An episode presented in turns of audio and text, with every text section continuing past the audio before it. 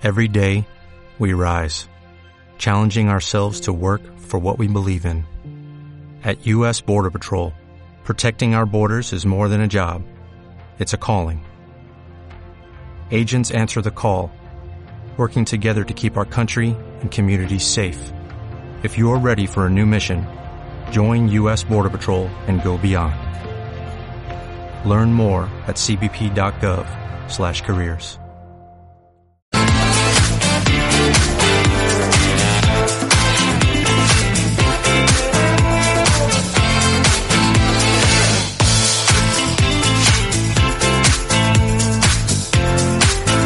Buenos días. Alerta naranja en la provincia de Ciudad Real por altas temperaturas. Alerta entre las 12 del mediodía y las 8 de la tarde. Y es que las altas temperaturas están siendo difíciles de soportar y por ello queremos asomarnos aquí a algunos consejos contra el calor. Debemos de estar muy pero que muy atentos a los denominados grupos de riesgo, los bebés y los niños pequeños, las personas mayores o los enfermos crónicos requieren una especial atención cuando hace calor. Hoy en Ciudad Real vamos a alcanzar los 40 grados centígrados. También la hidratación es fundamental. Beber agua y líquidos a menudo. No abusar de las bebidas con cafeína ni de los refrescos azucarados. Evitar el alcohol, porque el alcohol favorece la deshidratación. Debemos también vigilar las comidas, alimentarnos bien, evitar las grandes comilonas y elegir platos ligeros que también contribuyan a mantenernos hidratados. Ensaladas, frutas, sopas frías como por ejemplo un gazpacho deben ocupar un lugar preeminente en estos menús en estos días tan calurosos. Debemos protegernos del sol y de darnos tendremos que usar crema solar y repite la aplicación varias veces al día, no lo dudes. Con los niños debemos de extremar las precauciones con un factor de protección elevado, evitando que estén al sol desprotegidos durante mucho tiempo. Siempre que se pueda, mejor a la sombra, procurar permanecer en los lugares más frescos posibles, o bien a la sombra o bien en lugares climatizados, y evitar exponernos a los riesgos caniculares cuando no sea necesario. También eh, es conveniente usar ropa ligera, que sea holgada, no ajustada, de tejidos y puede ser transpirables. Elegir un calzado cómodo que deje respirar a los pies y que no nos haga daño. Cuidadito también con el coche. Intentemos conseguir una buena temperatura interior del vehículo, pues el calor excesivo provoca somnolencia. Cuidado con los niños, mayores o enfermos y también con las mascotas. El golpe de calor podría ser fatal. Conviene tener también en cuenta, en el caso del coche, que estos pueden alcanzar grandes temperaturas en solo unos minutos. Ante la aparición de algún síntoma que pueda haber sido provocado por las altas temperaturas, como por ejemplo la sequedad, la piel enrojecida, pulso débil o acelerado, dolor de cabeza, malestar general, alguna confusión, en fin. Si algo de eso se nos presenta con esta alta temperatura, hay que acudir a el médico, a la asistencia médica y no hay que dudarlo. En torno, como digo, a los 40 grados centígrados, en este momento tenemos ya 28, ya 29 en Ciudad Real. Y hoy en España está habiendo intervalos nubosos en Galicia y en el área cantábrica, con algunas lluvias débiles en el Cantábrico occidental. Poco nuboso al principio de esta mañana, con intervalos de nubes altas en el resto de la península y también en Baleares. Las temperaturas diurnas en ascenso, salvo eso sí, en el suroeste y el nordeste en Canarias, donde han bajado ligeramente. Día, por tanto, muy pero que muy caluroso. Los saludos cordiales de Braulio Molina López a las 10.34 minutos de este lunes 13 de junio de 2022. Estamos de vuelta. Esto es de actualidad, ya sabes, tiempo de radio en vivo, en directo, hasta las 12 del mediodía en CLM Activa Radio. Lo primero que te sugiero es que te quedes aquí al fresquito de la radio con nosotros, de CLM Activa, que nos sintonices y que puedes hacerlo a través de cualquiera de las redes sociales, o siempre lo digo también, ¿verdad?, de una forma más cómoda, instalando nuestra app en tu smartphone o tablet y llevar contigo siempre CLM Activa.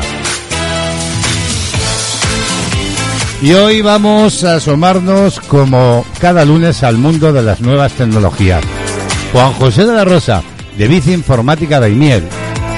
Nos va a acercar de nuevo a ese mundo, al de las nuevas tecnologías. Y ya sabéis que Bici Informática Daimiel está precisamente en Daimiel, claro, está en la calle Jesús y que allí os pueden asesorar sobre cualquier duda o problema relacionadas con las nuevas tecnologías. Y hoy vamos a hablar de la ducha, sí, sí, de la ducha. Y la pregunta, los interrogantes surgen. ¿Hay alguna hora más idónea para ducharse? ¿Por la mañana? ¿Por la tarde? ¿Después o antes de qué? En fin, bueno, hablamos en el tema del día de la ducha. Que una ducha fresquita ahora viene muy pero que muy bien, ¿verdad?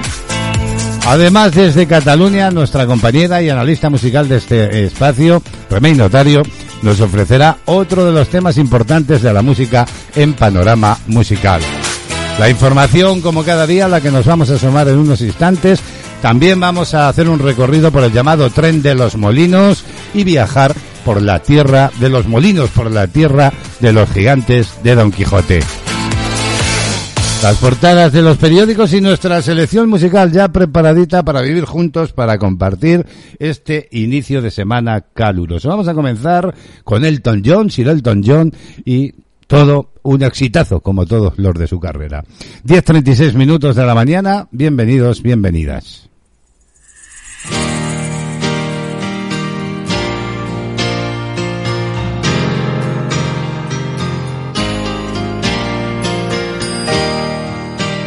De actualidad, música, solo éxitos. You can win the fight, you can a piece of the sky. You can break the rules, but before you try, you gotta love someone. You gotta love someone. You can stop the world, the face from the moon. You can beat the clock, but before I do, you gotta love someone. You gotta love someone. You've got one life with a reason. You need two hearts on one side.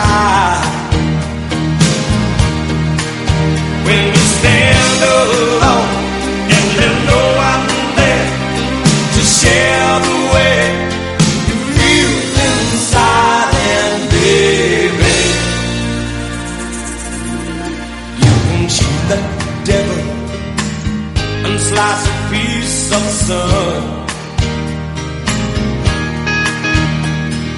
Burn up the highway before you run. You gotta love someone. You gotta love someone.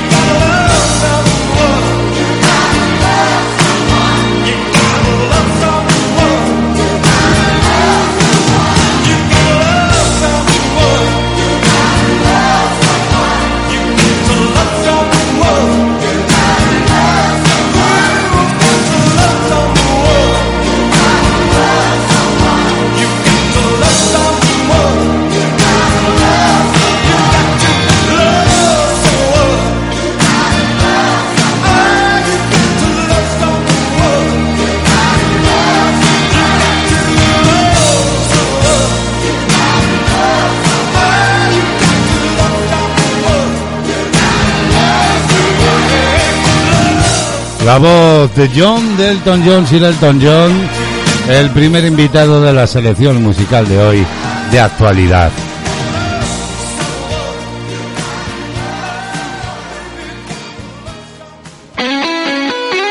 Escucha la radio a tu medida. www.clmactivaradio.es Toda la información y entretenimiento hecho para ti.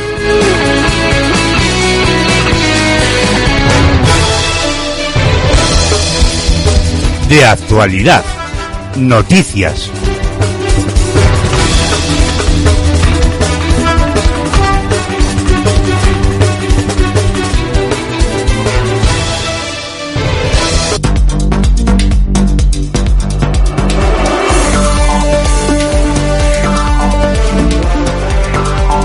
En 18 minutos vamos a alcanzar las 11 de la mañana, una hora menos en Canarias.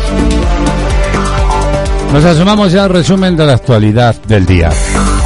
En el marco de una visita anual, la vicepresidenta de la Comisión Europea llega hoy a España para comprobar in situ cuál es la situación del Estado de Derecho. Lo publica qué.es. De esta forma, comienzan unas jornadas repletas de reuniones con los principales representantes del país.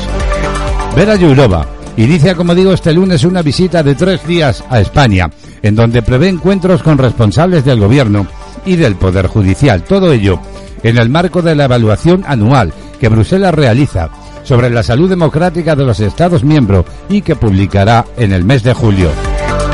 La visita de Jurova arranca este lunes cuando se reunirá con el ministro de Exteriores, José Manuel Álvarez, con el defensor del pueblo Ángel Gabilondo y con su adjunta primera Teresa Jiménez Becerril.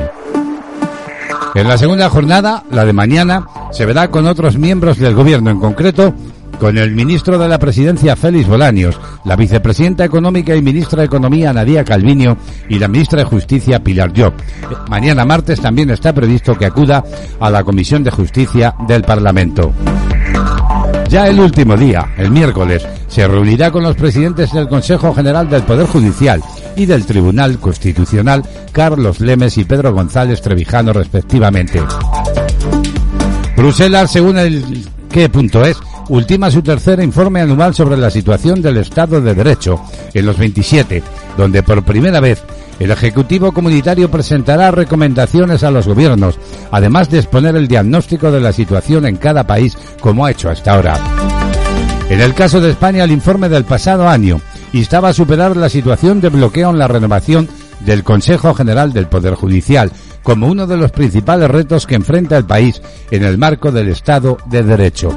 Una renovación que Bruselas insiste en que debe ser elegida por los jueces para cumplir los estándares europeos. Actualidad del día. Vamos a cambiar de asunto. La Plataforma Estatal de Organizaciones de Mujeres por la Abolición de la Prostitución, la llamada PAC, cree que las formaciones que esta semana defendieron en el Congreso la prostitución libre les importa un carajo las mujeres, así lo dicen, que están en esa situación. También han llamado a los ciudadanos a analizar el lugar que éstas ocupan en sus discursos o sus programas electorales.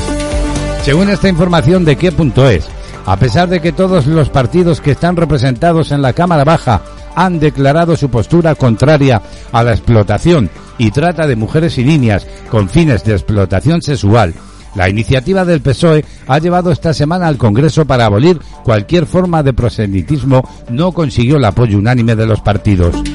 Solo Podemos y PSOE dieron su voto a favor a la toma en consideración de esta iniciativa, que ahora comenzará su fase de tramitación en el Congreso. El texto propuesto por los socialistas planteaba la modificación del Código Penal para que castigue de forma general el prosenitismo sin exigir relación de explotación. Además, se multará a los clientes de la prostitución y a aquellos que participan directamente del entramado que sostiene esta grave, dicen, vulneración de los derechos humanos. Actualidad del día. 14 minutos para las 11. El, el Senado ha destinado más de 600.000 euros a los viajes de los senadores. Lo recoge también qué punto es. Concretamente, 618.859 euros durante el primer trimestre de 2022. es el gasto de los desplazamientos de los senadores con cargo al presupuesto de la Cámara Alta. Suponen 132.000 euros más que en los tres primeros meses del año pasado, cuando todavía había restricciones por la pandemia del coronavirus e incluso había limitación del aforo. Así consta en el portal de transparencia del Senado, en el apartado de régimen económico donde se recogen estos gastos derivados del transporte de los parlamentarios desglosados por trimestres desde el año 2015. Actualidad del día. Más asuntos, Félix Bolaños ha viajado a Roma para mantener una audiencia privada con el Papa. Lo informa qué.es. Tratarán sobre todo tipo de temas, aunque centrados, eso sí, en la sociedad española y la situación de la Iglesia en el país. La relación del gobierno con el sumo pontífice es muy fluida, ya que tienen un estrecho contacto. El ministro de Presidencia será el cuarto miembro del gobierno de coalición al que recibe el Papa Francisco este 13 de junio. Todo ello después de haberse encontrado anteriormente con el presidente del gobierno Pedro Sánchez, la vicepresidenta segunda y ministra de Trabajo Yolanda Díaz y la exvicepresidenta Carmen Calvo. Además, el Papa recibió el pasado 18 de marzo a la nueva embajadora de España ante el Vaticano Isabel Celá, que previamente también había formado parte del Ejecutivo como ministra de Educación y en mayo de 2019 saludó a la vicepresidenta primera del Gobierno y ministra de Asuntos Económicos y Transformación Digital, Nadia Calviño. Actualidad del día. Y les contamos ahora que Almudena Grande va a ser nombrada este lunes hija predilecta de Madrid a título póstumo. Es este un titular de qué.es y quien desarrolla la información. Tras levantarse mucha polémica al respecto, la escritora Almudena Grandes será nombrado hija predilecta de la ciudad. Y es que los ediles de Recupera Madrid pusieron esta condición para apoyar los presupuestos del gobierno municipal. El alcalde llegó a afirmar que la escritora no se merecía esta distinción. Según la información de qué.es, el Teatro Español de Madrid acoge hoy lunes el acto homenaje de la escritora madrileña Almudena Grandes, donde se hará entrega de la distinción de hija predilecta de la capital a título póstumo. Así lo daban a conocer su viudo y director del Instituto Cervantes, el poeta Luis García Montero. Lo hizo a través de su perfil de Twitter, donde ha precisado que el acto arrancará a las 7 de la tarde y la entrada será libre hasta completar el aforo de la sala principal. Diario de la pandemia. Y no perdemos de vista la situación sanitaria de la crisis SARS-CoV-2.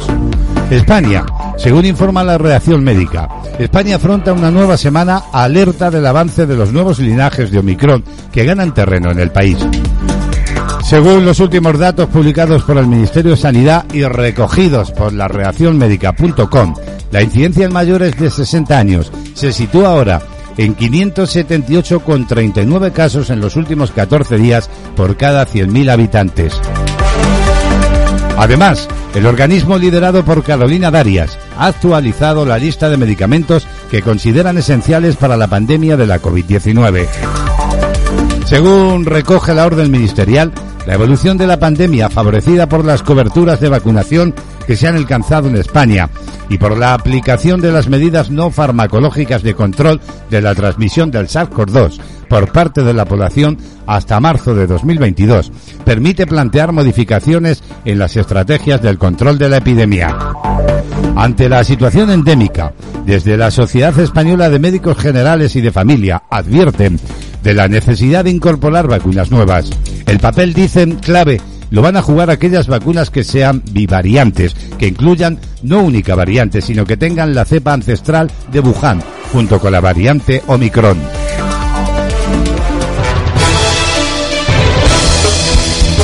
De actualidad. Noticias.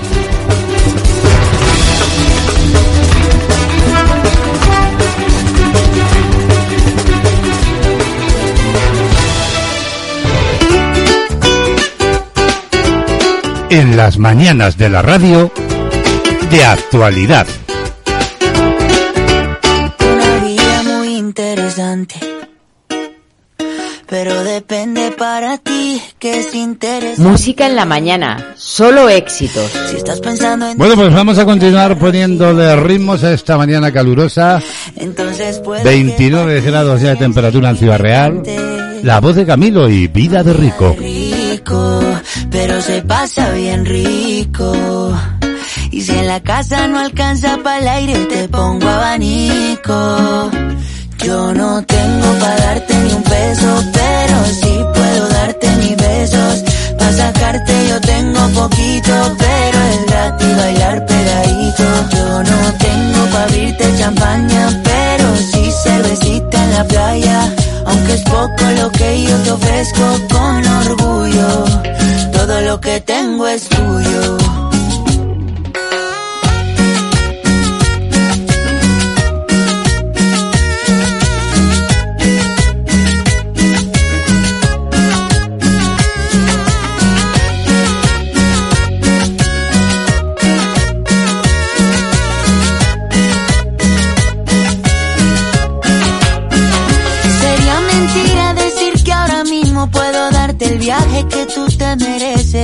No será Europa, pero el sol cayendo desde mi balcón medio se le parece.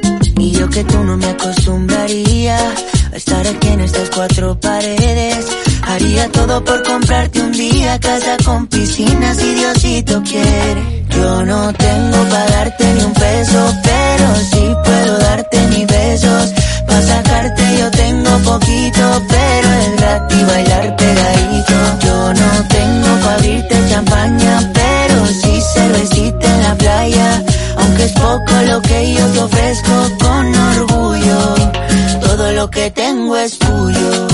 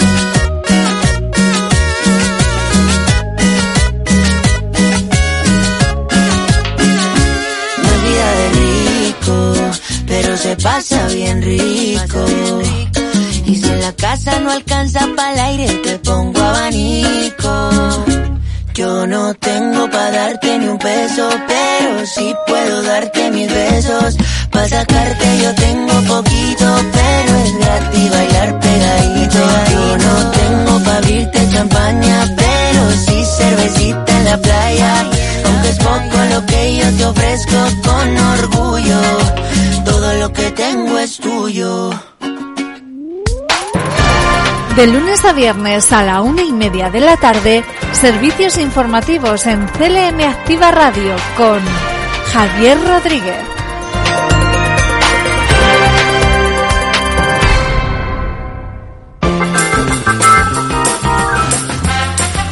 Soy Yolanda Laguna y te espero en Filosofía, el arte de ponerle pilas a la vida. Un magazine con las noticias más destacadas del día, entrevistas de actualidad, cultura, secciones de entretenimiento y música. No lo olvides, de lunes a viernes, de 5 a 6 y media de la tarde, en CDM Activa Radio.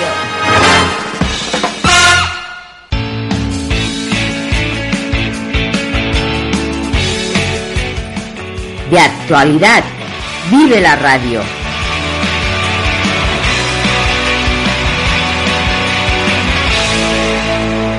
Pues aquí seguimos viviendo la radio, cinco minutos para las 11 de la mañana y como nos mandamos un saludo a todo el mundo, allá donde estéis. Ya sabéis que emitimos desde Ciudad Real, desde el corazón de la Mancha y que esto es CLM Activa Radio. La agenda del día. Vamos a ver cómo viene la agenda en este inicio de semana. Bueno, día muy pero que muy caluroso como venimos contando y como notamos, no hace falta contarlo, ¿verdad? Así que precaución con el calor y observar algunos de los consejos que eh, ofrecíamos al inicio de este espacio. En este lunes, en este 13 de junio, vamos a felicitar a quienes se llamen Ana, Feliciano y Prisco.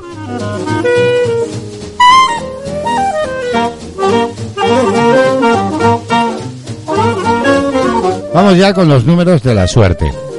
En el sorteo del llamado sueldazo de la 11 de ayer domingo, 12 de junio, era premiada la serie 035 del número 34.643, que era premiada con un sueldo de 5.000 euros al mes durante 20 años, más 300.000 euros al contado. Los números 34.643, que no han coincidido con esa serie, tienen un premio de 20.000 euros. Y esta que os voy a contar ya es la combinación ganadora del gordo. Números 6, 9, también el 11, 28 y 30. Número clave el 4.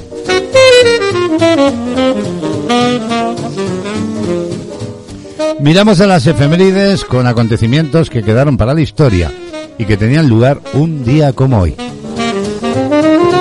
Bien, pues en el año 1812, el 13 de junio, Estados Unidos declara la guerra a Gran Bretaña. Ya en 1930, también un día como hoy, tiene lugar la inauguración del servicio aéreo entre Madrid y Canarias. Y por último, tal día como hoy, de 2012, Cruz Roja Internacional gana el Premio Príncipe de Asturias de Cooperación Internacional.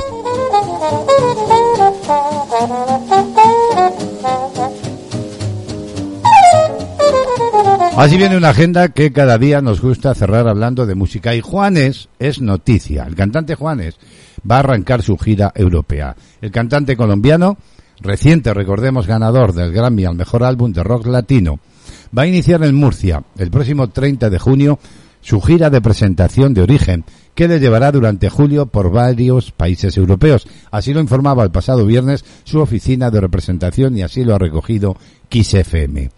Juanes actuará en la programación murciana de las Noches del Malecón, donde presentará su nuevo trabajo junto a algunos de sus grandes éxitos antes del concierto que ofrecerá el 1 de julio en Madrid, en las Noches del Botánico. Posteriormente actuará en Suiza, Alemania, también Francia, Bélgica, Luxemburgo y regresará de nuevo a España para cantar en Barcelona, en Pedralbes 14 de julio, en el Style Festival de Marbella el 16 de julio y en Valencia el 17 de julio. La gira finalizará en Londres. En origen es el álbum que presentó el pasado año Juanes y que regresa a sus raíces y reinterpreta algunas de las canciones y artistas que inspiraron su música en los inicios de su carrera, desde los tangos de Carlos Gardel al rock de Bruce Springsteen o la poesía de Joaquín según, eh, Sabina, según otras fuentes. Así pues, Juanes va a arrancar su gira europea, lo hace empezando por España y nosotros cerramos la agenda con su música.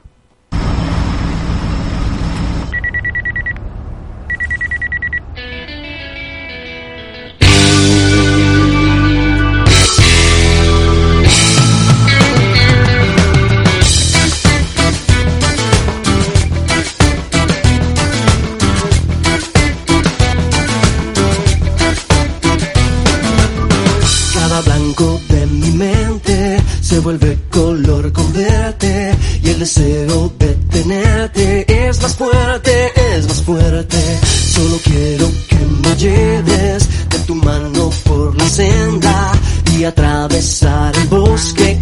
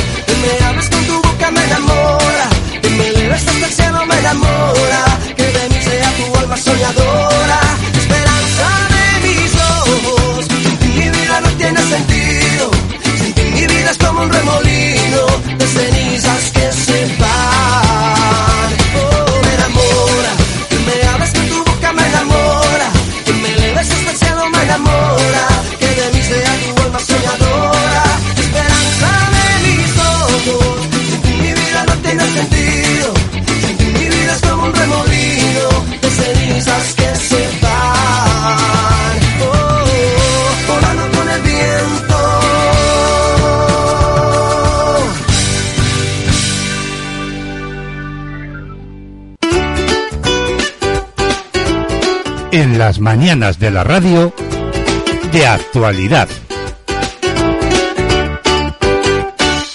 Canciones con historia.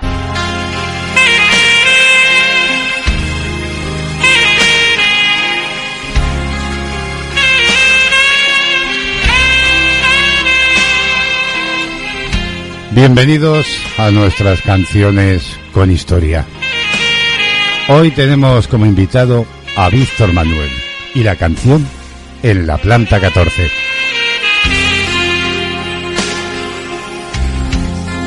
Hubo un tiempo en España en la que la gente no podía decir lo que quería, y mucho menos cantarlo, y de bailarlo ya ni hablamos. Había que controlar la moralidad del pueblo, que era eso de ir por ahí pidiendo descaradamente besos. Y de política ni hablamos. Durante los años 50 y 60, los censores del Estado se dedicaron, y lo hicieron con lupa, a mirar las letras de las canciones hechas en España o las que llegaban importadas. En los años 60 y 70 en España se abrió paso la llamada canción protesta, donde se ponía de relieve y se pretendía denunciar la situación política y social del país. La canción que ahora os presento y la porque por la que he sentido siempre un respeto absoluto es La planta 14 del cantante asturiano Víctor Manuel. Se trata de la típica canción narrada en la que el cantautor denuncia los accidentes mineros con resultado trágico.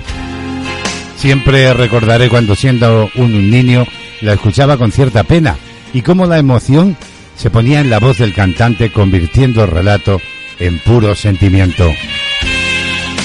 Allá por 1977, Víctor Manuel era coordinador musical del Partido Comunista de España y participaba en muchos de sus actos.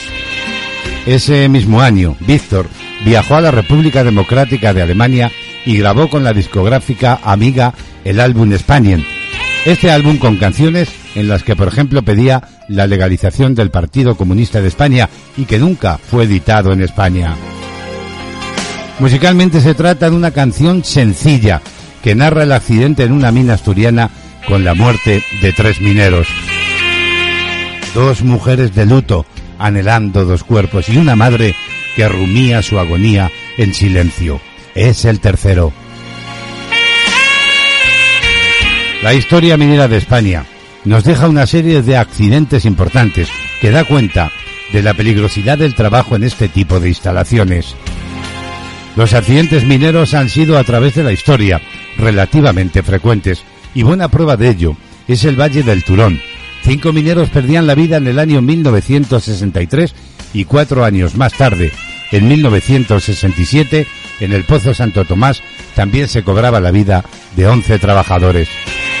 En este caso, el accidente que tenía lugar el 14 de agosto se producía por una rotura en el ascensor de acceso a la mina.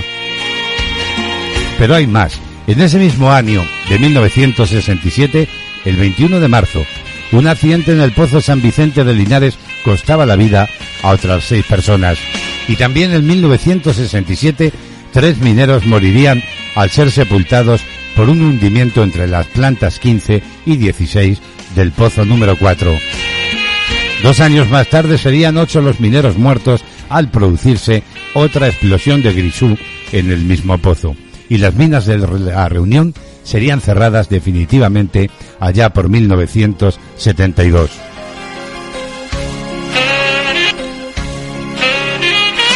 La planta 14 de Víctor Manuel cuenta precisamente una de esas historias.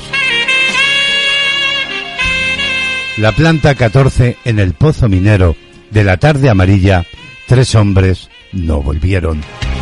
Hay sirenas, lamentos, acompasados ayes a la boca del pozo. Dos mujeres de luto anhelando dos cuerpos y una madre que rumía su agonía en silencio. Es el tercero. A las diez la luna clara se refleja en las sortijas del patrón recién llegado, con sombrero, gravedad y su aburrido gesto. Él ha sido el primero. Vendrán gobernadores, alcaldes, ingenieros. Tratarán de calmar la presentida viuda que se muerde el panuelo. No sabrán acercarse a la madre que les mira con los ojos resecos. A las doce el patrón mirará su reloj, los otros ya se fueron, y en un punto y aparte esbozará un fastidio mientras piensa, pero ¿dónde están estos? Ha llegado otro relevo de bomberos y a la una menos diez de la noche, el primer muerto. Sentados en el suelo, los mineros se hacen cruces y reniegan de Dios. ¿Quién diría les pillara de sorpresa la tragedia repetida? A veces el más bravo se le queda mirando fijamente al patrón con dientes apretados y el patrón con sombrero tiene dos policías a su lado. No hay cuidado. Tres horas lentas pasan y a la luz de las linternas asustadas, el cura con los ojos arrasados al segundo le va uniendo sobre el pecho las manos. Y un chaval de 15 años, mientras llora impotente, se abraza contra un árbol. Y el chofer del patrón, con su gorra de plato, se siente desplazado. Es un hombre prudente, bien domado.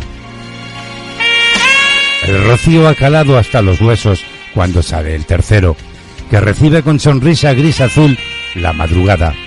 Y con voces los mineros, mientras se abrazan todos, y uno de ellos, el más fiero, por no irse al patrón, llora en el suelo. Hoy en Canciones con Historia, Víctor Manuel, La Planta 14.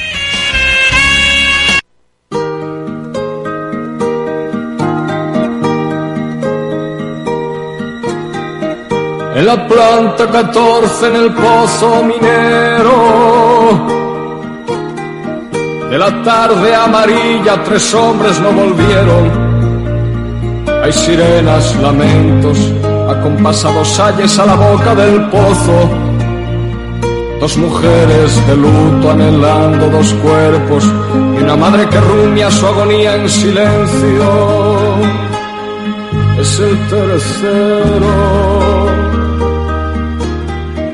Las diez la luna clara se refleja en las sortijas del patrón recién llegado, con sombrero, gravedad y su aburrido gesto. Él ha sido el primero, vendrán gobernadores, alcaldes, ingenieros.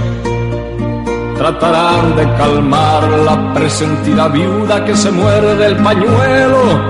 No sabrán acercarse a la madre que les mira con los ojos resecos. A las doce el patrón mirará su reloj, los otros ya se fueron y en un punto y aparte esbozará un fastidio mientras piensa, pero ¿dónde están estos? Ha llegado otro relevo de bomberos a la una menos diez era la noche, el primero muerto. Sentados en el suelo, los mineros se hacen cruces y recuerdan a Dios. ¿Quién diría les pillara de sorpresa la tragedia repetida? A veces el más bravo se le queda mirando fijamente al patrón con dientes apretados. Y el patrón con sombrero tiene dos policías a su lado. No hay cuidado. Tres horas lentas pasan y a la luz de las linternas asustadas, el cura con los ojos arrasados al segundo le va uniendo sobre el pecho las manos. Y un chaval de 15 años, mientras llora impotente, se abraza contra un árbol. Y el chofer del patrón, con su gorra de plato, se siente desplazado. Es un hombre prudente, bien domado.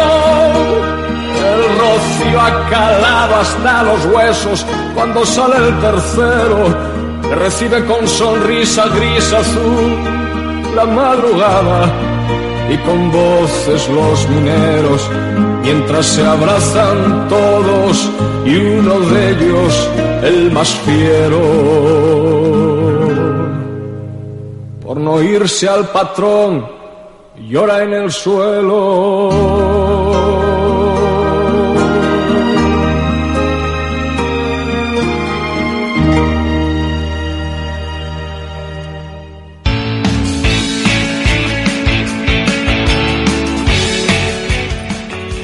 Actualidad, Vive la radio.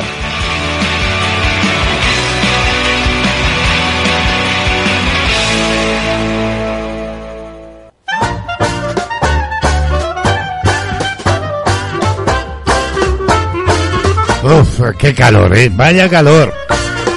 Agua, agua fresquita que viene muy, que muy bien para hidratarse, quitarse la sed y combatirlo.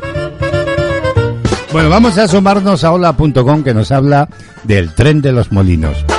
Sube al tren de los molinos y viaja por la tierra de los gigantes, ese es su titular.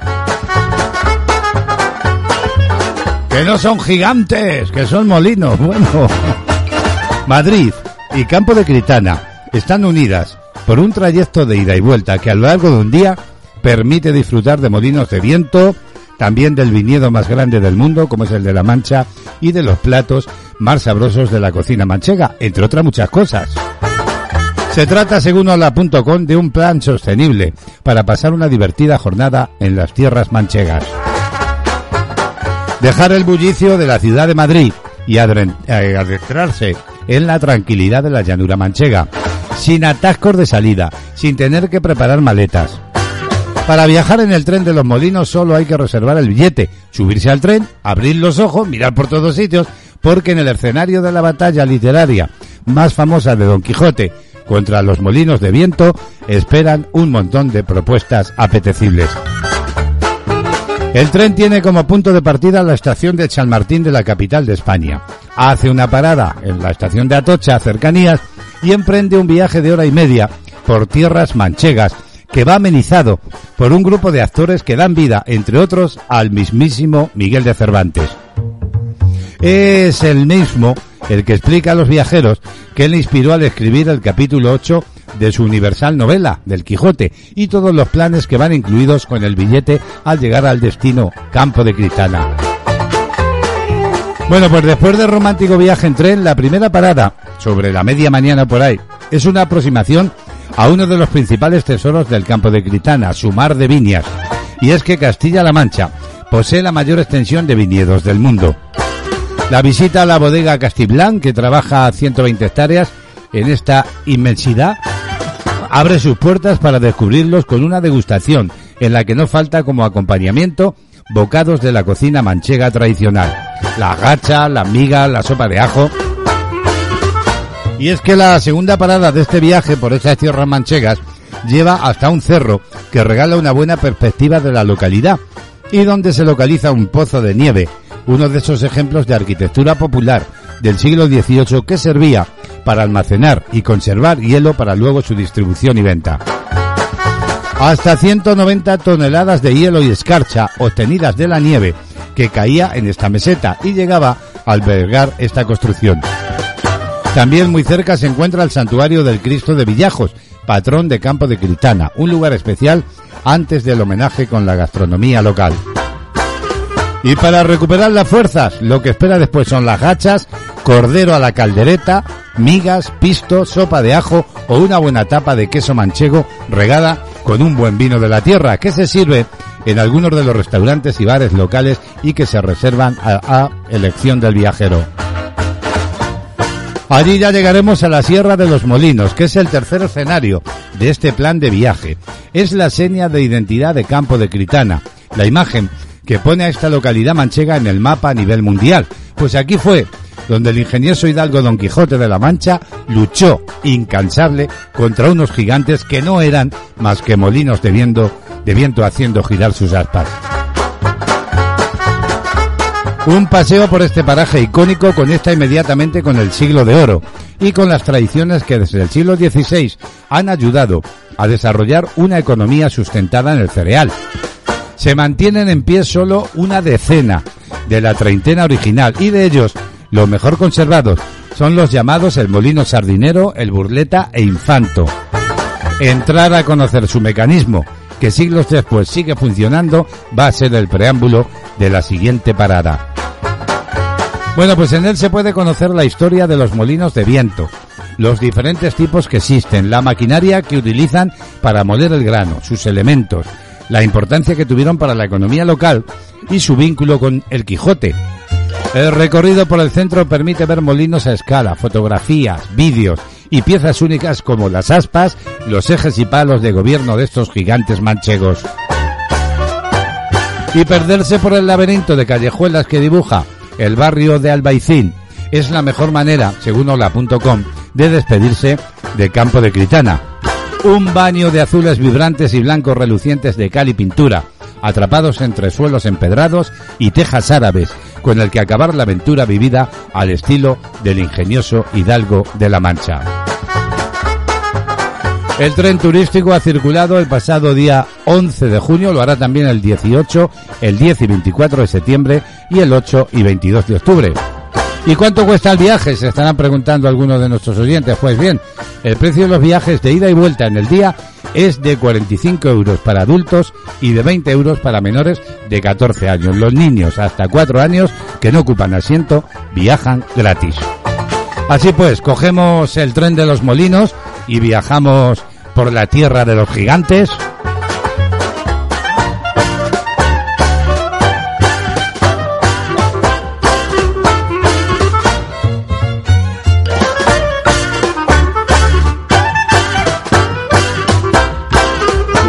Su privilegio. Con fe, lo imposible soñar, al mal combatir sin temor, triunfar sobre el miedo invencible. En pie, soportar el dolor, amar la pureza sin par, buscar la verdad del error, vivir con los brazos abiertos. Creer en un mundo mejor, en mi ideal, la estrella alcanzar, no importa cuán lejos se puede encontrar, luchar por el bien sin dudar ni temer y dispuesto el infierno a arrostrar si te lo da el deber. Y yo sé que si logro ser fiel a mi sueño ideal, estará mi alma en paz al llegar de su vida el final.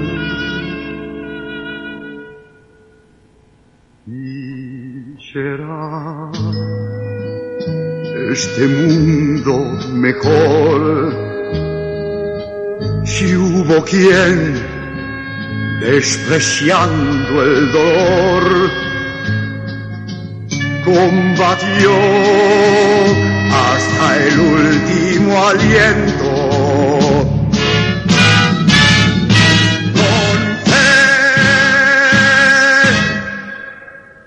A la estrella call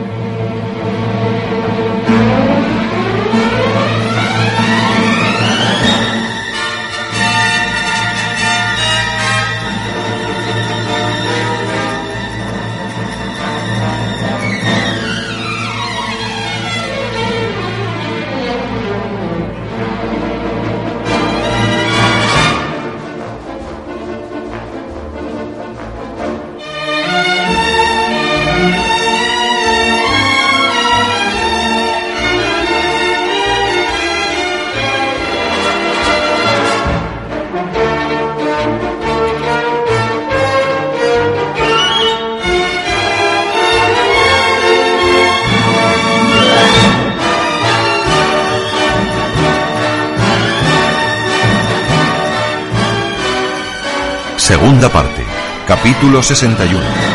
De lo que le sucedió a Don Quijote en la entrada de Barcelona, con otras cosas que tienen más de lo verdadero que de lo discreto.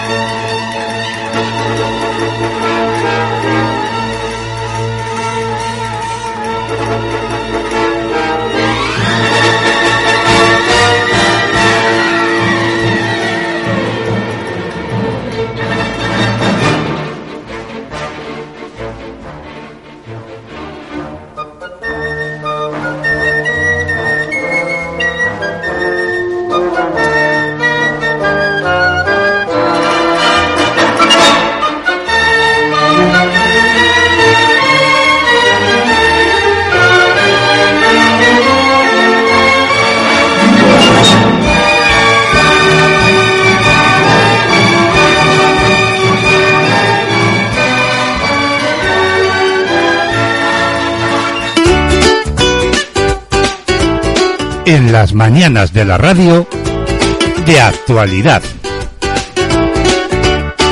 11.23 minutos de la mañana seguimos acompañándote. Vamos a conocer ya cómo vienen las portadas de los periódicos de tirada nacional en España. Kiosco de prensa.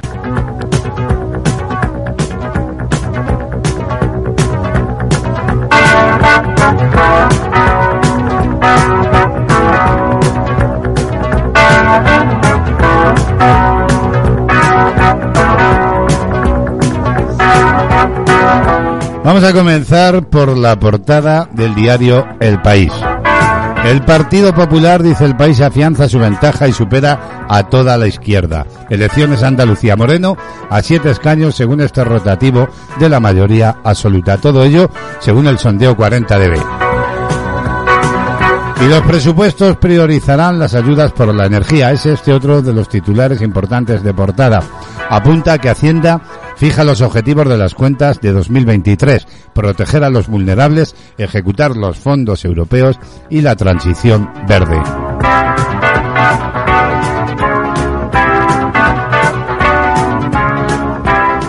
Nos vamos ya hasta la portada del diario ABC. El Partido Popular se coloca a dos escaños según este rotativo de la mayoría absoluta. Sumaría, dice ABC, hasta 53 diputados y superaría en 13 la suma de todos los partidos de la izquierda, lo que le permitiría gobernar sin incorporar a Vox. También recoge en primera que Argelia esperará a que se produzca un cambio de gobierno en España para reconstruir las relaciones. También esos sondeos eh, son los protagonistas de la portada del diario de El Mundo. El 17% del electorado titula El mundo del PSOE votará ahora al PP. La transferencia de votos socialistas a Moreno se agranda ante el 19J. Y en la foto de portada vemos a Macron. Francia castiga a Macron en la primera vuelta de las legislativas. Portada ya del periódico de España y sus titulares principales. Sánchez se plantea enviar ministros a las municipales. La cúpula socialista trabaja en un plan para mejorar opciones en grandes urbes que incluyan miembros del gobierno, lo que provocaría, dice este periódico, una remodelación que el 19J puede adelantar. Y por último, también el diario La Razón recoge el Partido Popular roza los 50 escaños y el gobierno en solitario. La lista, según La Razón de Moreno, aglutina el 8,6% del voto socialista, un 20% de voz y el 69% de Ciudadanos. Son los titulares, como digo, más destacados de la jornada, donde esas encuestas respecto de las elecciones de Andalucía son los protagonistas. Son las 11, 26 minutos de la mañana. Música en la mañana, solo éxitos.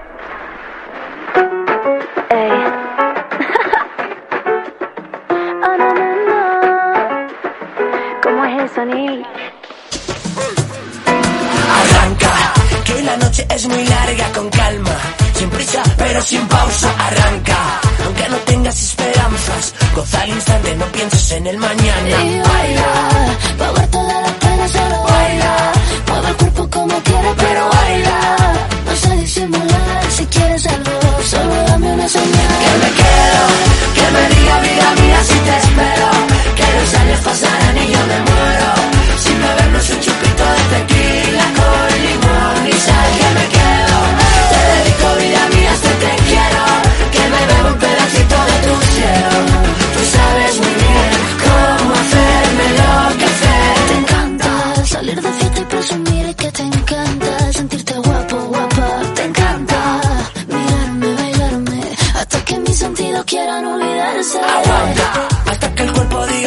Aguanta.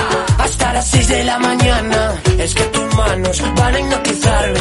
Te acercas y me concedes este baile. Me quedo,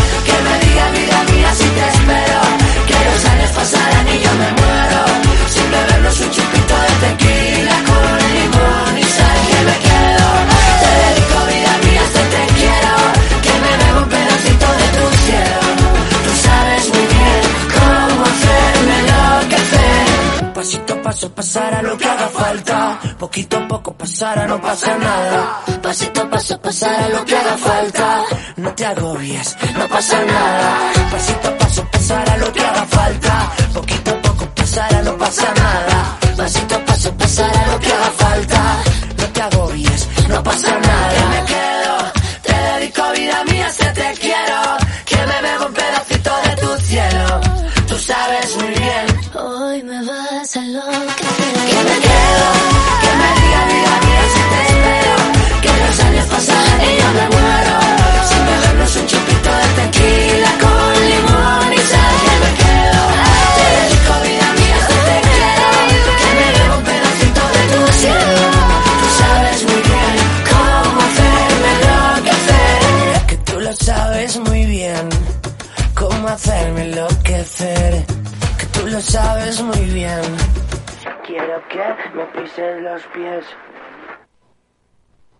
Tu chico debe aceptarte como eres. Te has mirado, estás ridícula.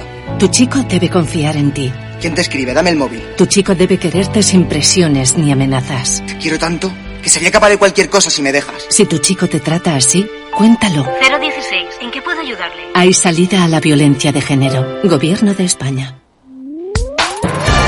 De lunes a viernes a la una y media de la tarde, servicios informativos en CLM Activa Radio con Javier Rodríguez.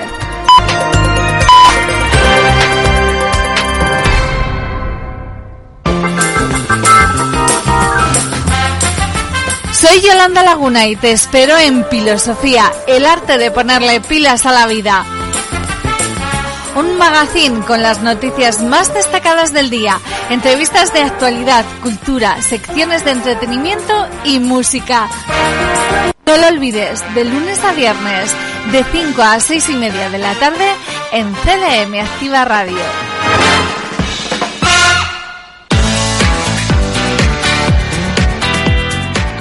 En las mañanas de la radio, de actualidad, con Braulio Molina López.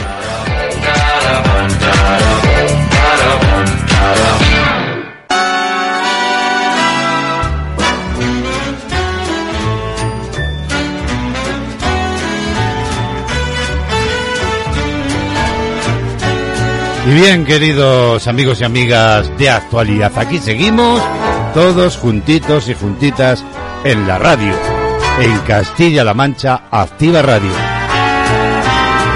Y hablamos de la ducha, sí, sí, de la ducha. Y nos preguntamos, ¿qué es mejor? ¿Ducharse, por ejemplo, antes de dormir? ¿O ducharse nada más levantarse? Nos vamos a sumar a maldita.es que publica un amplio reportaje a este respecto. ¿Los beneficios de una ducha son mayores antes de meternos a la cama o si nos las damos durante la previa al ir a trabajar? Bien prontito, tempranito, recién levantados. Bueno, hay que decir que lo cierto es que no hay evidencias científicas, eh, digamos, suficientes para que podamos afirmar rotundamente que un caso sea mejor que el contrario. Y es que ya sabéis, para gusto los colores.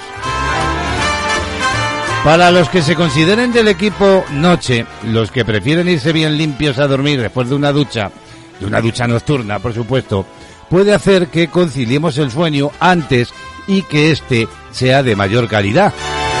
Depende mucho de las personas, pero eh, en general creemos que una ducha, dicen en maldita.es, una ducha templada, es decir, ni demasiado caliente ni demasiado fría, antes de irse a dormir, puede favorecer el tener una temperatura que- corporal que facilite el inicio del sueño.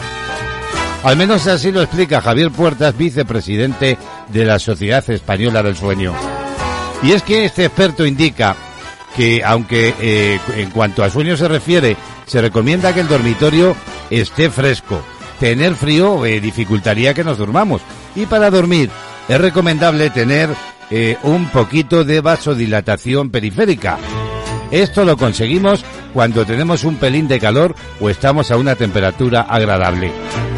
Es decir, irse a la cama con una temperatura corporal, digamos, reconfortable, favorece a esa pequeña vasodilatación antes de dormir y por lo tanto a la posibilidad de que nos durmamos antes.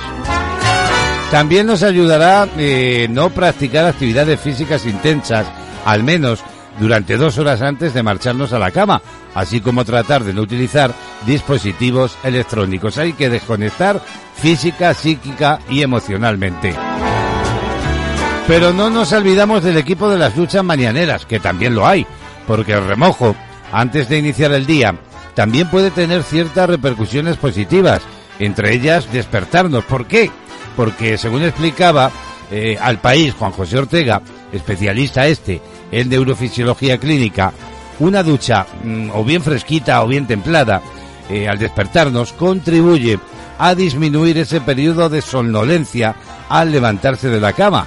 Y es que el enfriamiento de las extremidades al despertar provoca vasoconstricción periférica, que le llaman los expertos, y disminuye la inercia del sueño, es decir, el tiempo que tardamos en recuperarnos completamente de las horas de descanso. Pero ¿qué pasa con nuestra piel? Nuestra piel agradece el remojón más o menos en función de cuándo nos lo demos. Evidencia científica al respecto hay poca, pero lo que se recomienda en general es eh, lo que sea más agradable para cada persona. Así lo vuelvo a insistir una especialista en dermatología llamada Inés Escandel. Lo que sí es cierto es que hay ciertas patologías cutáneas faciales, como podría ser por ejemplo la acné o la rosácea, en las que es fundamental lavarse la cara antes de irse a dormir, es decir, bien sea en la propia ducha o bien sea en el lavabo y todo ello es importante, acostarse por tanto con la cara bien limpia. La ciencia tampoco nos dice cuándo toca ducha con cabeza, ni tampoco que no, podarnos, eh, no podamos lavarnos el pelo diariamente. No hay nada que haga que sea mejor hacerlo por la noche que por la mañana, ni la grasa acumulada, da igual que se acumule por la noche que por el día, o que nos acostemos con el pelo algo húmedo. Así lo indica David Saceda, miembro del Grupo Español de Tricología de la Asociación Española de Dermatología. Así pues, ¿qué es mejor como nos preguntamos? ¿Ducharse antes de dormir o al levantarse? Cada uno que elija lo que quiera.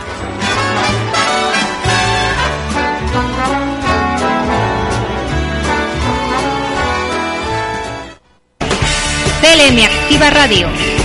Únete a la radio más social.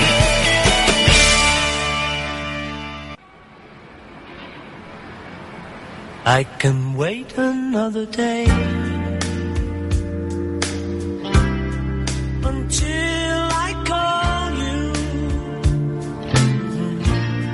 You've only got my heart on a string and everything a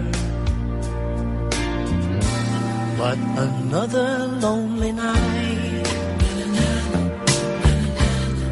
might take forever. We've only got each other to blame. It's all the same to me, love. Cause I know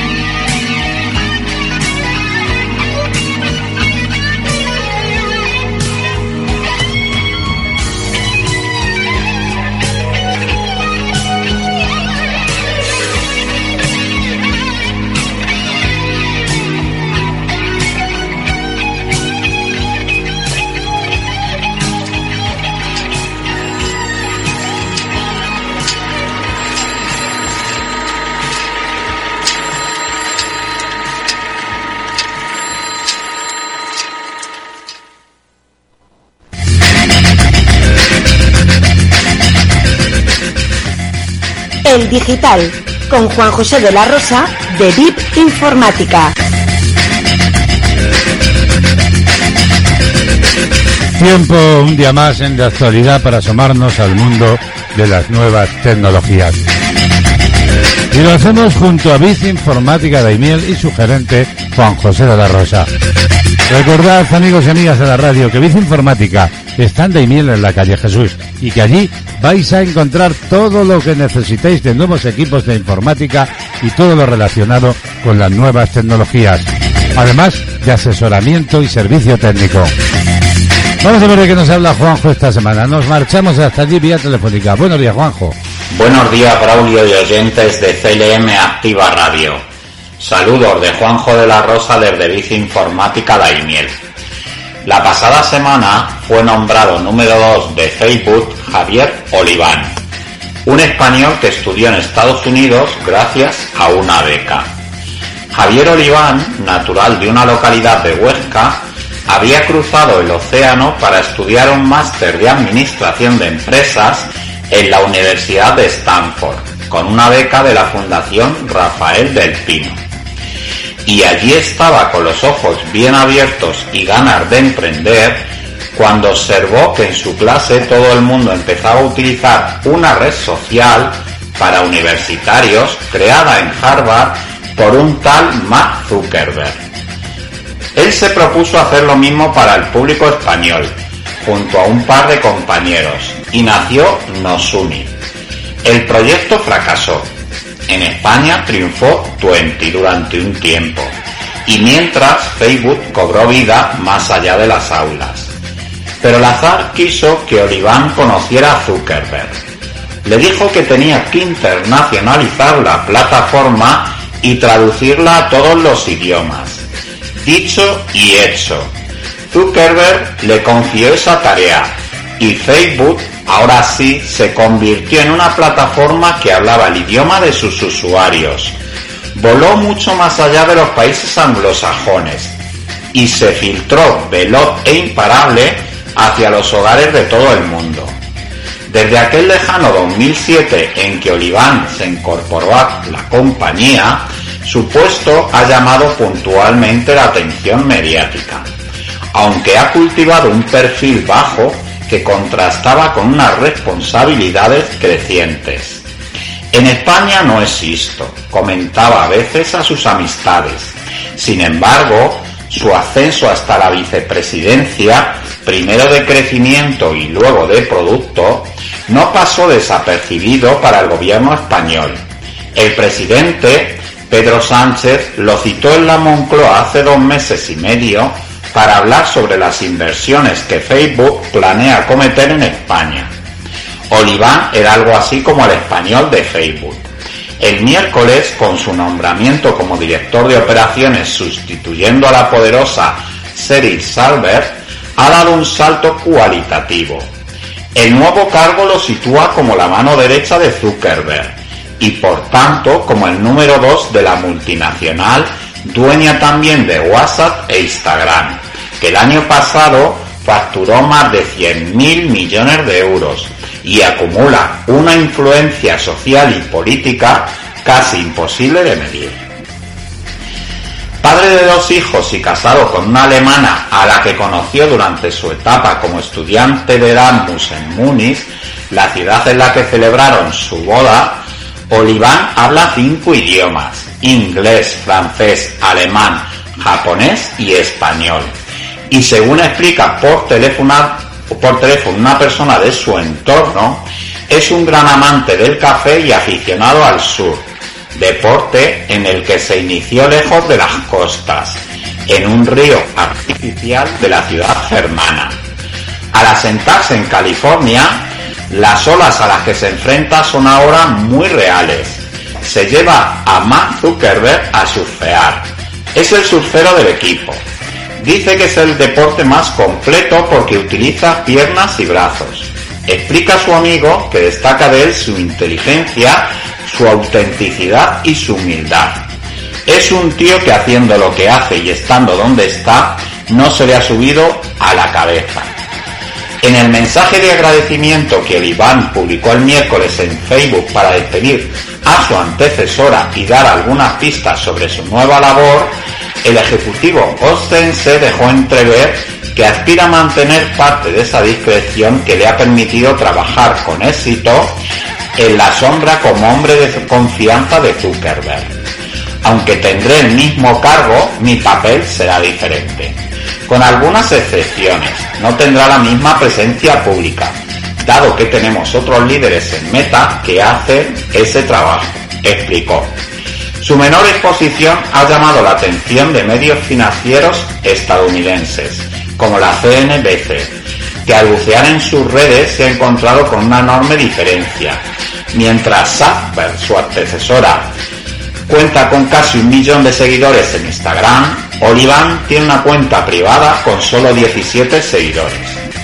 Braulio, espero que con esta historia le demos un empujón a los miles de estudiantes que van a enfrentar, que se van a enfrentar estos días a la EBAU y que entiendan que con ganas y esfuerzo sus metas y objetivos se pueden cumplir. Y nada más por hoy. Nos despedimos desde Vita y Miel con una canción de Lagartija Nick, Lo imprevisto. Por nuestra parte, volvemos la próxima semana, desde Vita y Miel, con mucha, mucha más tecnología. ¡Feliz semana! Feliz semana también para ti. Y claro que sí, desde aquí deseamos que se haya dado muy bien esos miles de alumnos que estos días se han examinado de la BAU.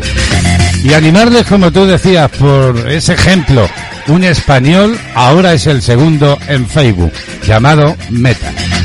Desde aquí les deseamos muchos aciertos con la red social y bueno, pues eh, cuenta el ejemplo, ¿verdad? Bit Informática en Daimiel, ya sabéis, asesoramiento técnico, servicio técnico y todo lo que necesitáis en dispositivos relacionados con las nuevas tecnologías.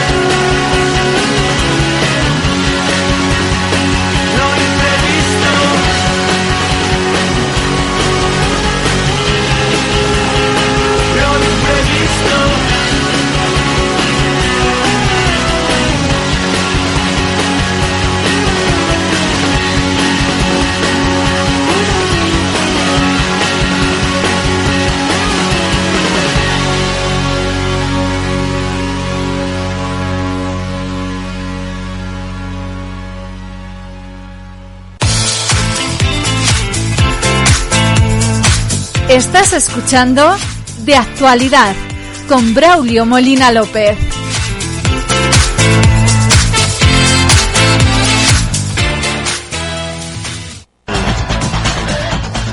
Música, noticias, listas, novedades y conciertos en Panorama Musical. Una mañana más nos vamos a marchar hasta Cataluña. Desde allí ya sabéis, queridos amigos y amigas de la radio, que Remey Notario, nuestra analista musical, nos presenta una canción, eso sí, previo análisis de la misma. Hasta allí nos marchamos para saludarla. Buenos días y bienvenida, Remey. Buenos días amigos y amigas de la radio. Una mañana más con todos vosotros y los saludos cordiales de Remey Notario. Es tiempo de panorama musical. Con una voz rota, David Ross es un cantante y compositor con una amplia trayectoria en el mundo de la música, contando con múltiples colaboraciones.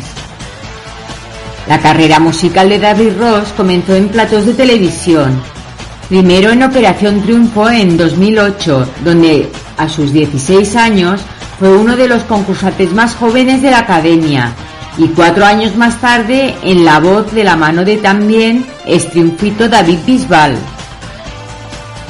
Tras su paso televisivo, Ross comenzó a tocar en directo casi cada día, con actuaciones en fiestas mayores, cumpleaños, pubs, chiringuitos y bodas. Pases con los que fue sumando experiencia y que alternó con grabaciones de anuncios, composiciones de melodías y canciones para DJs, además de gestión de una escuela de música en Badalona. Pero no ha sido hasta ahora cuando David Ross ha renacido con una nueva propuesta que le ha abierto las puertas del mercado de par en par, al punto de lanzarlo a la primera línea del panorama musical catalán. Buscarem la buscaremos la suerte, ha sido su carta de presentación, un sencillo que creó para apoyar a los refugiados que cruzan el Mediterráneo para encontrar una vida mejor en Europa y que se ha acabado convirtiendo en una oda a la superación personal. El truco es una mezcolanza de pop con aires tribales y folk que une influencias de la música anglosajona y las combina con el EDM y los drops de la música electrónica e incluso con ritmos regatoneros, camuflados con percusión, para invocar al buen rollo como él mismo describe. Además, matiza, en España cuesta mucho hacer algo en inglés y que salga bien, y a nivel nacional hay mucha más gente que canta en castellano. Ya en Cataluña, aunque hay muchos grupos con talento, al final somos menos, considera. Os dejo la escucha de Buscaremos la Suerte y nos encontramos mañana en esta vuestra sintonía. Adiós amigos. Adiós Remey, pues desde Cataluña precisamente nos llega la música que allí se hace. David Ro, buscaremos la suerte.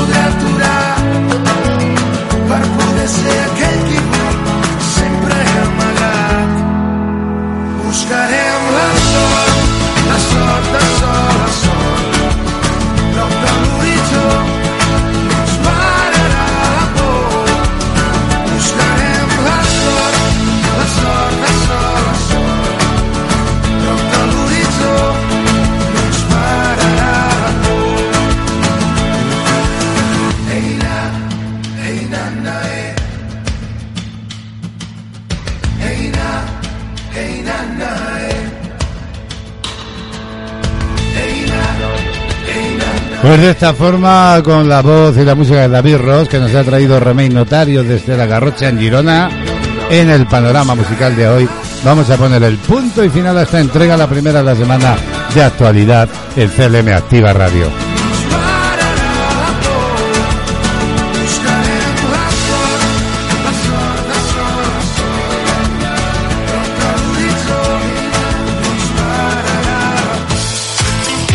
Nos vamos, pero la radio continúa. En un instante llega la información, boletín de las 12 horas con nuestro compañero Javier Rodríguez. Una información que con todo detalle tendremos en el informativo 13.30 horas. La radio continúa y nosotros ya sabéis, volvemos mañana cargados como siempre con la ilusión de que estéis ahí al otro lado y que vivamos, de que compartamos juntos estas mañanas de radio. Cuidadito con el calor y lo dicho, nos encontramos mañana. Los saludos cordiales de Braulio Molina López y que seáis felices. Adiós. De actualidad lleva la firma de Braulio Molina López. En las mañanas de CLM Activa Radio.